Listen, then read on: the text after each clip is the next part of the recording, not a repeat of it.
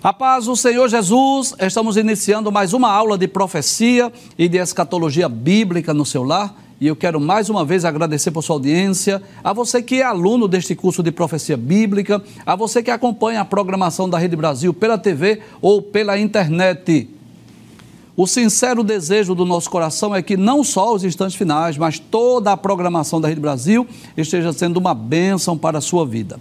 Que Deus te abençoe, que as bênçãos de Deus continuem sendo derramadas sobre a sua vida, sobre a sua família. Seja muito bem-vindo aos instantes finais. Se você está acompanhando diariamente o nosso programa, você sabe que nós estamos estudando sobre a atualidade da mensagem dos profetas menores. Já dissemos em várias ocasiões que, apesar desses livros haverem sido escritos há milênios atrás, alguns deles há 2.700 anos, 2.800 anos, mas a mensagem desses livros também são contemporâneas também servem para os nossos dias. De forma mais específica, nós estamos estudando as profecias de Joel. Vamos lembrar o que vimos nos programas anteriores? Nós estudamos sobre a promessa do derramamento do Espírito Santo, que é a profecia mais conhecida do livro de Joel, apesar de não ser o tema principal, porque o tema principal é o grande e terrível dia do Senhor.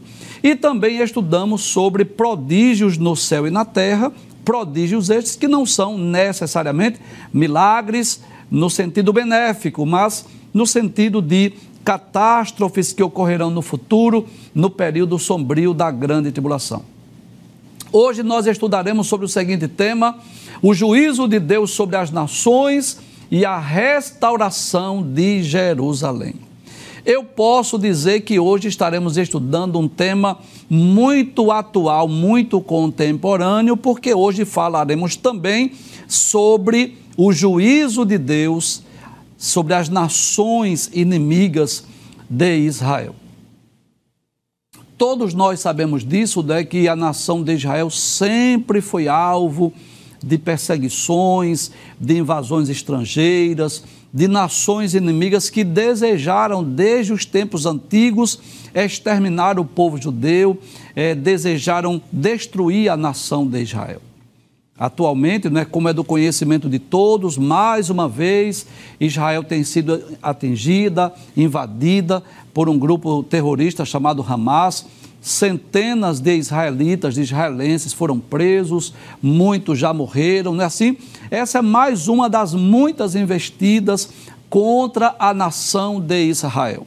E duas coisas nós podemos dizer sem medo de errar. Primeiro, é que enquanto a nação de Israel existir, sempre ocorrerão lutas, guerras, batalhas, invasões. Essa é a verdade. Esta é mais uma dentre muitas outras que ocorrerão. Eu posso citar ao menos três invasões estrangeiras. Eu posso citar ao menos três é, guerras envolvendo a nação de Israel. A primeira é a guerra de Gog e Magog, que poderá ocorrer em nossos dias, mas ainda não estamos, eh, Israel não está ainda vivenciando essa guerra de Gog e Magog. Isso é futuro ainda.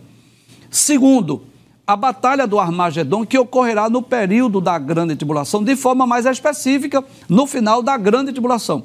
E ainda a batalha de Gog e Magog, que ocorrerá após o milênio. Então, a nação de Israel está vivenciando esse período de guerras, de conflitos armados, de invasão por esse grupo terrorista chamado Hamas, mas ainda enfrentará outras guerras, outras batalhas. Mas a verdade é que Israel nunca será destruída. Pode ter certeza disso.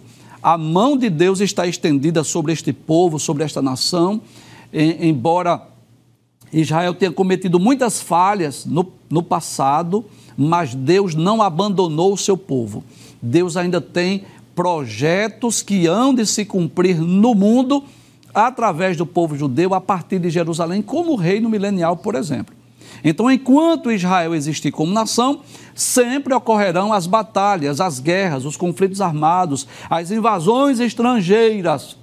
Porém, Israel nunca será destruído. E no programa hoje que vamos estudar, é, nós estudaremos sobre esses dois temas. Né? Vamos relembrar? Vamos relembrar o tema de hoje, o juízo de Deus sobre as nações, e eu quero deixar bem claro que esse juízo será no futuro, no final da grande tribulação, e também estudaremos sobre a restauração de Jerusalém. Vamos ler a introdução da nossa aula? Na introdução nós dizemos que o capítulo 3 do seu livro, né, o profeta Joel fala acerca de dois temas principais. Inclusive, o capítulo 3 é o último capítulo do livro de Joel. Primeiro tema principal, o juízo de Deus sobre as nações inimigas, e o segundo, sobre a restauração de Jerusalém. Trata-se de uma profecia acerca da batalha do Armagedon, que ocorrerá no final da grande tribulação, logo é futuro, é profético, é escatológico, onde Cristo punirá as nações inimigas de Israel, mas também do reino milenial de Cristo, onde o povo judeu retornará à sua terra e habitará segura, como nós veremos a seguir. Então, depois de profetizar acerca do derramamento do Espírito Santo, depois de profetizar acerca do grande e terrível dia do Senhor que ocorrerá por ocasião da grande tribulação, os juízos de Deus na grande tribulação, Joel também profetizou acerca desse julgamento contra as nações inimigas de Israel que dá-se-á no final da grande tribulação, quando Jesus vier sobre as nuvens do céu com poder e grande glória, onde ele há de julgar essas nações, há de punir, castigar essas nações inimigas de Israel, e ele irá implantar o reino milenial, e aí sim Jerusalém será totalmente restaurada. Vamos ler o texto? Eu espero que você esteja com a sua Bíblia aberta e eu gostaria de deixar bem claro que esse capítulo 3, ele possui 21 versículos. Nós não estudaremos todos os 21 versículos, mas selecionamos alguns que nós consideramos os mais importantes para tratarmos desses dois temas principais. No versículo 1, Deus se utiliza de Joel para dizer assim: Eis que naqueles dias e naquele tempo, isso é futuro, é profético, é escatológico, não é para os nossos dias. Ele diz: em que mudarei a sorte de Judá e de Jerusalém. Então, quando é que ocorrerá essa mudança da sorte de Judá e de Jerusalém? Na verdade, ocorrerá no final da grande tribulação e no início do reino milenial. Não é? Isso é ainda futuro. Então, mudar a sorte de Jerusalém significa mudar a história. Como nós já dissemos, a nação de Israel é aquela nação, sabe, que é amada por muitos Quantos peregrinos, quantas pessoas almejam, desejam ir na Terra Santa, andar nos lugares que Jesus e os apóstolos andaram, não é assim? Conhecer a cidade de Jerusalém, que foi o berço do cristianismo, o berço do pentecostalismo. Quantas pessoas almejam ir a Israel? Mas, por outro lado, a nação de Israel, o povo judeu é um povo odiado, principalmente pelas nações árabes. E essa é a verdade Israel, o povo judeu não foram destruídos ainda porque a mão de Deus está estendida sobre esse povo. A mão de Deus está protegendo esta nação, mas se você observar os mapas, você vai perceber isso, né? Israel está cercada de nações árabes, nações estrangeiras, inimigas que desejam exterminar esse povo, mas a mão de Deus está estendida. Agora haverá um tempo haverá um tempo em que Deus há de julgar essas nações, há de punir essas nações. Joel deixa isso bem claro. Cristo fará com que os exércitos das nações inimigas de Israel sejam reunidos em um só lugar, lá no vale de Josafá ou no Armagedon, onde dar-se-á a grande batalha contra essas nações. E quem vai batalhar, na verdade, é o próprio Cristo. Veja o que diz o versículo de número 2. Ele diz assim: Congregarei todas as nações e fa as farei descer ao vale de Josafá. Então, o vale de Josafá, na verdade, é o local onde dá-se a batalha do Armagedon. Cristo estará é, julgando essas nações, pelejando a favor de Israel. Aí ele diz: E ali entrarei em juízo contra elas por causa do meu povo e da minha herança. Olha, olha aí, o povo judeu é povo de Deus, é herança de Deus. E Deus diz assim: Israel, a quem elas espalharam entre os povos, repartindo a minha terra entre si. E corroborando com esta profecia, eu gostaria de ler dois textos que está lá em Zacarias, que é um livro que nós vamos estudar mais adiante, porque também é um dos profetas menores, né? Mas Zacarias, capítulo de número 12, versículo 9, diz assim: E acontecerá naquele dia que procurarei destruir todas as nações que vierem contra Jerusalém. Então haverá um dia em que Cristo estará julgando, estará punindo essas nações. No mesmo livro de Zacarias, capítulo de número 14, versículos 1 a 4, diz assim: Eis que vem o dia do Senhor. E o dia do Senhor, eu já disse, é o dia de uma ação divina na terra. Esse dia do Senhor aqui é o dia da vinda de Jesus em glória, no final da grande tribulação. Ele diz: em que os teus despojos se repartirão no meio de ti. O que é despojos? São as riquezas de uma, de uma nação que foi invadida, não é assim? Nos tempos bíblicos, os despojos eram o que? Era prata, era ouro, era vestes, eram crianças, eram mulheres, enfim, eram os despojos da guerra. E hoje, claro, com o advento da tecnologia, há muitas outras coisas que podem ser consideradas como despojos, né? Prata, ouro, não é assim? É, em bens materiais, terrenos, tecnológicos, enfim. E Deus está dizendo através de Zacarias que os despojos de Jerusalém serão repartidos. Mas por que isso ocorrerá? Eu chamo isso aqui como espécie de uma emboscada de Deus. Deus vai trazer as nações inimigas de Israel para o vale de Josafá, lá para Meguido ou, ou, ou Armagedon, onde ele vai julgar, punir essas nações. Versículo 2 ele diz: Porque eu ajuntarei todas as nações para a peleja contra Jerusalém. E o que ocorrerá? Isso não, não está se cumprindo ainda, quero deixar bem claro, isso é futuro. Isso é escatológico, isso é no final da grande tribulação. Não confunda com essa invasão recente, atual, tá bem? Aí ele diz assim: Eu ajuntarei todas as nações para a peleja contra Jerusalém.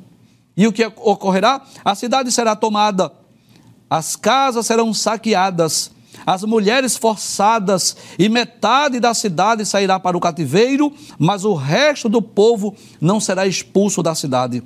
E o Senhor sairá e pelejará contra estas nações, como pelejou no dia da batalha. E naquele dia estarão os seus pés sobre o monte das oliveiras. Então nós cremos na literalidade desse texto.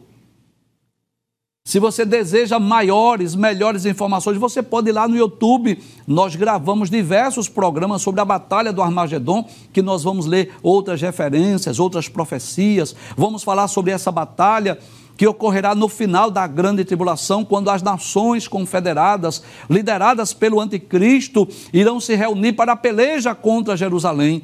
E quando Jerusalém não tiver nenhuma possibilidade de escape, quando estiver prestes a ser destruída, Cristo Jesus descerá sobre as nuvens do céu com poder e grande glória para punir e julgar essas nações.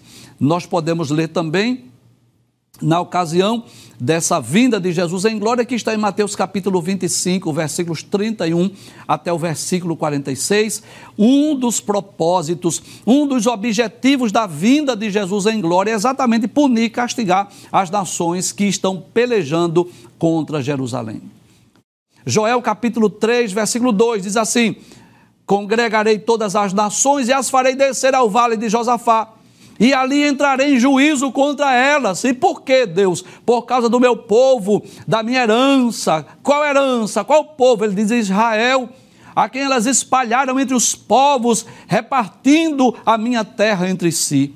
Versículo 3, ele vai dizer assim: Lançaram sorte sobre o meu povo e deram meninos em troca de prostitutas e venderam meninas por vinho que beberam. Ou seja, farão do povo judeu trocas, negócio, comércio.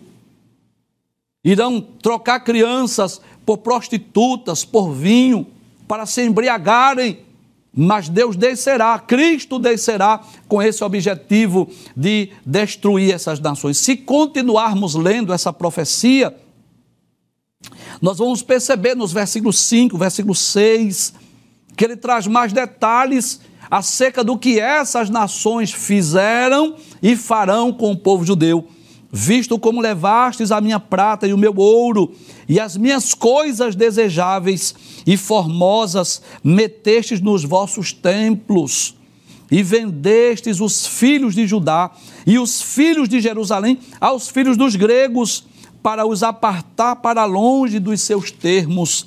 Então, observe que Deus está trazendo aqui a, a memória, a lembrança através do profeta Joel, o que é que essas nações farão com o povo judeu no futuro. Já fizeram, claro, desde os tempos antigos, mas farão no decorrer dos séculos ainda. Mas o Senhor diz que vai punir, o Senhor diz que vai castigar, o Senhor diz que vai exercer juízo. Nos versículos 14 a 16 diz assim: multidões multidões no vale da decisão. Que vale é esse? O vale de Josafá, Armagedon onde dá-se a essa batalha. Ele diz: porque o dia do Senhor está perto no vale da decisão. Que dia do Senhor é esse, professor? É o dia da vinda de Jesus em glória. O que, o que ocorrerá nesses dias? O sol e a lua se escurecem e as estrelas deixam de brilhar. Já falamos, trevas no mundo. O Senhor rugirá de Sião e de Jerusalém, fará ouvir a sua voz. Os céus e a terra tremerão mas o Senhor será o refúgio do seu povo e fortaleza dos filhos de Israel. Deixa esse texto aberto, por favor. Olha que coisa interessante. Os céus e a terra tremerão, mas o Senhor será o refúgio do seu povo e a fortaleza dos filhos de Israel. Eu posso dizer, sem medo de errar, que essa ocasião da vinda de Jesus em glória, para uns, juízo, castigo, destruição, mas para o povo de Judá e de Jerusalém, proteção, livramento, socorro. É interessante que nos tempos bíblicos, quando uma nação estava sendo é, alvo de invasões estrangeiras, mandavam mensageiros procurar ajuda em outros, outras nações, a outros exércitos, para que uma outra nação viesse com os seus exércitos para protegê-los, para livrá-los, para vingar-se dos seus inimigos. Mas que coisa interessante. Nesta ocasião da batalha do Armagedon, nessa ocasião da vinda de Jesus em glória, é o próprio Cristo que vem pelejar contra as nações, como já lemos, livro de Zacarias, como já lemos das profecias de Joel, é Cristo quem desce para socorrer o seu povo, ou seja, quando Jerusalém estiver prestes a ser destruída, Cristo virá em seu socorro. Aí vem as promessas. O que é que ocorrerá nesse dia? Nesse dia que será um dia de juízo, de castigo, para as nações inimigas de Israel, mas um dia de proteção e de livramento para o povo judeu. Diz assim: assim vocês saberão, saberão que, primeiro, que eu sou o Senhor, que eu sou o soberano, em outras palavras, eles saberão que há no céu um Deus que reina, que governa, que exerce juízo e julgamento contra as nações inimigas do seu povo. Primeiro, eles saberão que Deus é o Senhor. Segundo, saberão que Deus é o Deus do povo judeu, o Deus de vocês. Terceiro, saberão que Deus habita em Sião. Como assim, professor? Como é que Deus habita em Sião? Porque foi essa nação, essa cidade que Deus escolheu para habitar. Lembra do templo lá de Jerusalém, que Deus disse que os seus olhos estariam atentos, os seus ouvidos atentos à oração daquele lugar? Deus escolheu essa, essa nação esse povo para habitar no meio deles. Aí diz que habito em Sião, o meu santo monte. Olha que coisa, olha que promessa maravilhosa para Jerusalém. Jerusalém será santa. Estranhos não passarão mais por ela. Essa é a verdade. Pelo fato do povo judeu não haver cumprido as ordens divinas, as determinações de Deus. O que é que acontece hoje? Eles estão dividindo as suas terras com nações estrangeiras. Ora, se na ocasião da conquista de Canaã, quando eles vieram lá do Egito, quando passaram os 40 anos lá no deserto, quando eles conquistaram a terra de Canaã nos dias de Josué, se eles tivessem obedecido a Deus, se eles estivessem expulsados os moradores, se eles não tivessem feito pacto e aliança com aquelas nações, se eles tivessem destruído os seus ídolos, seus deuses, se eles não tivessem aprendido as suas práticas pecaminosas, o povo judeu, o povo de Israel nunca seria espalhado pela terra, nunca sairia da sua terra. Mas se você ler capítulo 1 e capítulo 2 do livro de Juízes, você vai perceber isso. Que quando eles conquistaram a terra de Canaã, primeiro, não expulsaram os moradores. Segundo, não destruíram os seus ídolos. Terceiro, aprenderam as suas práticas idólatras, pagãs e pecaminosas. E por isso, desde aqueles tempos que Israel convive com nações estrangeiras, nações inimigas. Foi por essa razão que, por volta do ano 722 a.C., o reino do norte, as dez tribos, foram levadas para a Síria. Foi por essa razão que, por volta do ano 600 a.C., que Judá e Benjamim foram levados para a Babilônia. E até retornaram, o reino do sul retornou 70 anos depois, nos dias de Zorobabel, nos dias de Esdras, de Neemias, voltaram para Jerusalém. Estiveram na sua pátria mais ou menos seis séculos, aproximadamente isso. Voltaram em 536, estiveram até o ano 70 da era cristã. Mas no ano 70, mais uma vez Israel foi espalhada pelo mundo. Quase dois milênios estiveram distante, longe da sua pátria e só retornaram para sua pátria, para sua nação e foram reconhecidas como uma nação a partir de maio de 1948. Mesmo assim, Israel não ocupa toda a região que Deus prometeu a Abraão, não ocupa. Está dividindo a região com árabes, com palestinos. Essa é a verdade. Na própria Jerusalém tem bairros judeus e tem bairros que são árabes. Eles, eles não vivem em paz. A qualquer momento pode ocorrer um, um conflito, uma guerra, uma invasão. Essa é a verdade. Quantos conflitos já ocorreram na nação de Israel? Essa invasão do Hamas é mais uma das muitas guerras que serão travadas. E o que é pior? O que é pior é que Existem países como o Irã, por exemplo, que estão apoiando Hamas, países que estão apoiando Israel, como os Estados Unidos, por exemplo. Isso pode culminar numa guerra de proporções maiores, envolvendo outras nações. Essa é a verdade. Mas o que ocorrerá no futuro, de acordo com as profecias bíblicas, é que Israel habitará segura, é que o povo judeu habitará em paz, é que eles não irão mais dividir a sua propriedade, a sua terra com outros povos, com outras nações. É promessa de Deus. Agora, promessa essa que só terá o seu cumprimento no futuro, no período do reino milenial. Volta mais uma vez o texto, por favor. Assim vocês saberão que eu sou o Senhor, que eu sou soberano, que eu sou o Deus de vocês, que eu habito em Sião, meu santo monte. Jerusalém será santa, não haverá mais é, pecados, abominações em Jerusalém estranhos não passarão mais por ela, ou seja, ela será habitada só pelo povo judeu. Versículo 18: E acontecerá naquele dia, não é para os nossos dias, é para o futuro, é reino milenial aí. Os montes destilarão vinho, e as colinas manarão leite, e todos os rios de Judá estarão cheios de água. Professor, o que é isso? Prosperidade financeira, prosperidade material, riqueza. Olha que coisa interessante. Você sabe disso, pode trazer a tela. Que os dias que Joel profetizou Era dia de fome, de escassez de alimento, de seca. A terra havia sido devastada por conta de quatro pragas de gafanhotos. Nós já vimos, assim, em, em aulas passadas, quatro pragas de gafanhoto que trouxe fome, miséria, escassez de alimentos. Mas olha que coisa interessante. Deus está prometendo riqueza, fartura, prosperidade, bênção para essa nação. Eu posso dizer que hoje Israel é uma das nações mais poderosas do mundo, não é assim?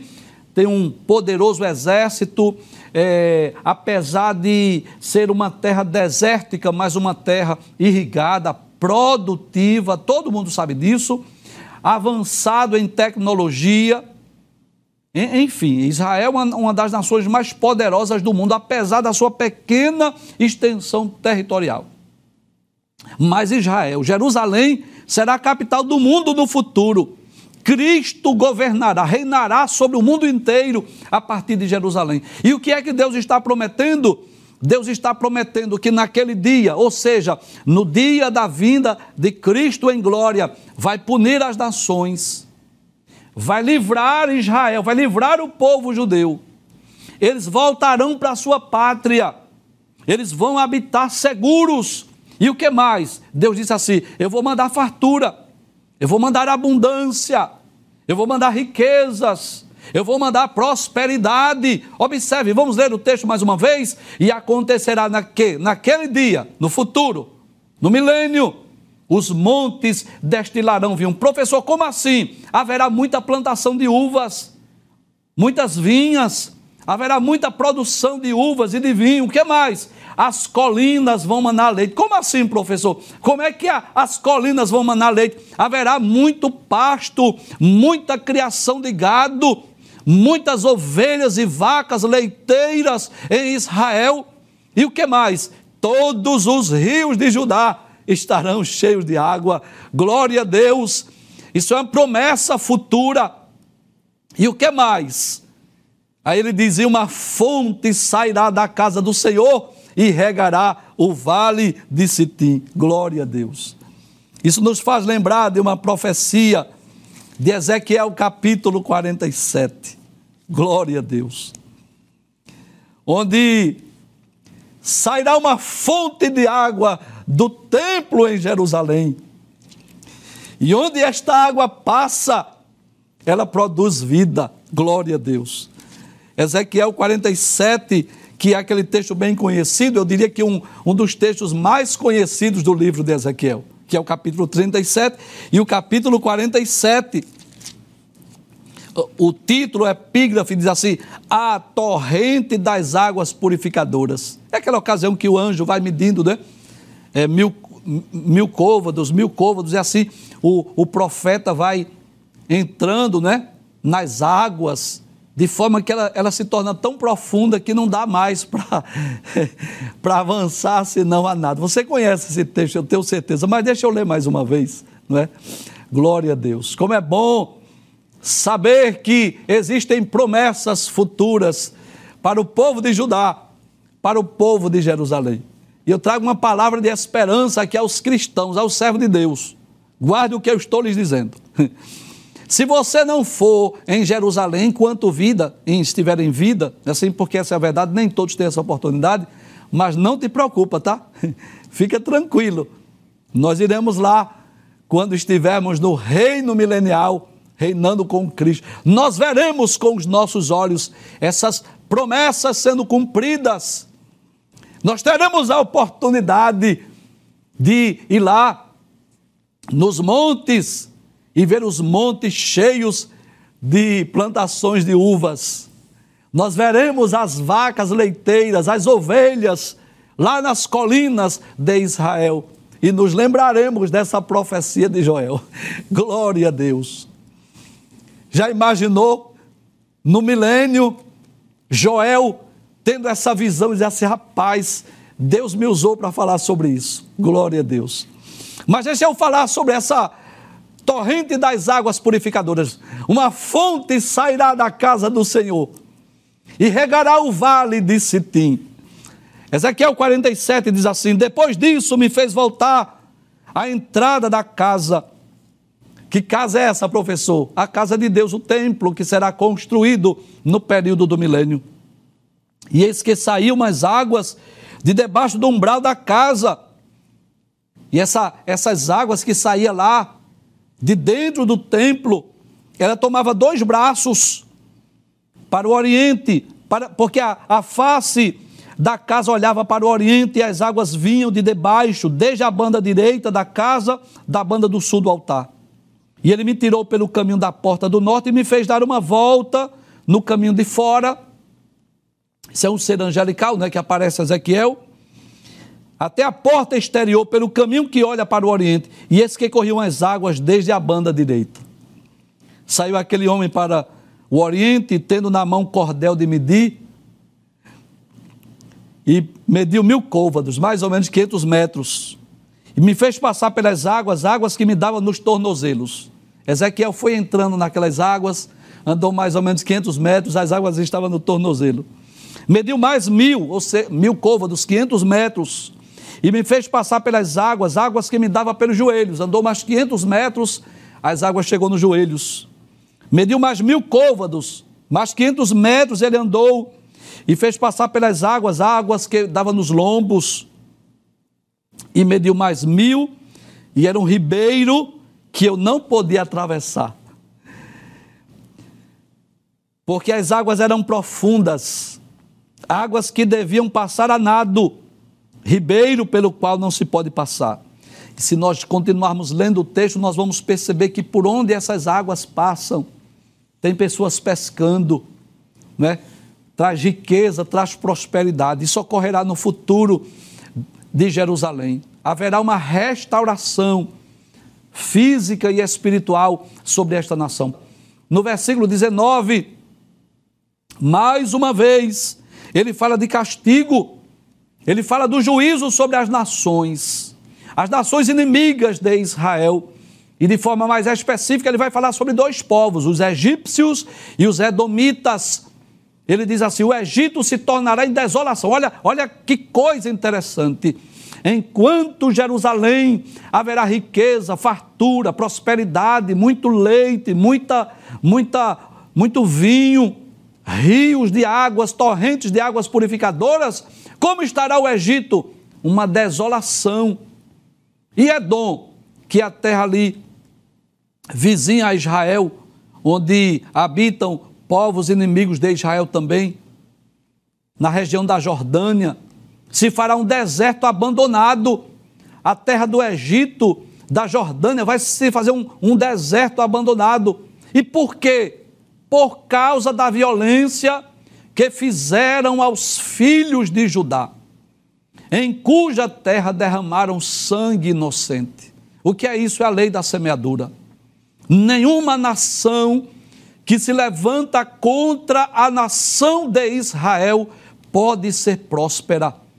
Há uma promessa feita por Deus a Abraão, que está no capítulo 12, versículos 1 a 3 de Gênesis, onde Deus disse a Abraão: Eu abençoarei os que te abençoarem, eu vou abençoar os que te abençoarem, amaldiçoarei os que te amaldiçoarem. Todas as nações que se levantam contra Israel são nações consideradas como nações amaldiçoadas por Deus. E a história nos mostra isso. Todas as vezes que uma nação se levanta contra Israel, o juízo é inevitável. Volta o texto mais uma vez. Olha Deus dizendo que vai ocorrer com o Egito. Joel, o que é que Deus te disse acerca de Jerusalém? O que Deus disse? Ah, Deus disse que haveria muita fartura, muito vinho, muito leite, muita abundância. Haverá um, um rio correndo lá em Jerusalém, que por onde ele passa traz riqueza e prosperidade. Ô, ô Joel, e o que foi que Deus falou sobre o Egito? Ah, sobre o Egito ele disse que vai se tornar uma desolação. O que foi que Deus te falou, Joel, acerca de Edom? Ele disse: Ah, Edom vai se tornar um deserto abandonado. E por que isso? Por que Deus não abençoará o Egito e Edom? Olha, por causa da violência que fizeram aos filhos de Judá, em cuja terra derramaram sangue inocente. Mas Joel, me fala mais um pouco acerca do que ocorrerá em Jerusalém. Glória a Deus. O que é que ocorrerá a esse povo e a essa nação? Ele, ele conclui dizendo nos versículos 20 e 21 do seu livro: Qual é o futuro de Jerusalém, Joel? Ele diz: Ah, eu vejo um futuro glorioso. Eu vejo que Judá será habitada para sempre. Jerusalém de geração em geração. Em outras palavras, Deus está dizendo através de Joel: Jerusalém nunca será destruída, nunca será exterminada essa nação e esse povo. E por que Joel? Aí Joel diz assim: Deus me disse que Judá será habitada para sempre. Jerusalém de geração em, em geração. E o que é que Deus vai fazer, Joel, com essas nações, com esses povos que invadiram Judá e Jerusalém? Aí Deus disse assim: Eu vingarei o sangue deles, que ainda não foi vingado, e o Senhor habitará em Sião. Olha que coisa maravilhosa. Lá em Isaías capítulo 2, versículos 1 a 3. Deus habitará em Sião. Isso ocorrerá no período do milênio. Cristo estará, posso dizer assim, habitando em Jerusalém, de onde governará sobre o mundo inteiro. Visão que teve Isaías, filho de Amós, a respeito de Judá e de Jerusalém. E acontecerá nos últimos dias que se firmará o monte da casa do Senhor. No cume dos montes se exalçará por cima dos outeiros e concorrerão a ele todas as nações. As nações irão para Jerusalém para adorar o rei, para que sejam prósperas, para que sejam abençoadas. Versículo 3 diz: E virão muitos povos e dirão: Vinde, subamos ao monte do Senhor, a casa do Deus de Jacó. Para quê? Para que nos ensine o que concerne os seus caminhos e andemos nas suas veredas. Porque de Sião sairá a lei e de Jerusalém a palavra do Senhor. Posso dizer sem medo de errar que Jerusalém será a capital do mundo. Nesse período futuro, escatológico, profético, lá no reino milenial, os judeus que estiverem espalhados voltarão à sua pátria. Isaías capítulo 11, versículos 11 e 12 diz assim: Porque acontecerá naquele dia que o Senhor tornará a estender a mão para adquirir outra vez o que? Os resíduos do seu povo que restarem de onde? Da Síria, do Egito, de Patros, de Etiópia, de Elão, de Siná, de Amate e das ilhas do mar. E levantará um pendão entre as nações e ajuntará os desterrados de Israel e os dispersos de Judá, congregará desde os quatro confins da terra. Então Deus está prometendo que vai trazer o povo judeu à sua pátria.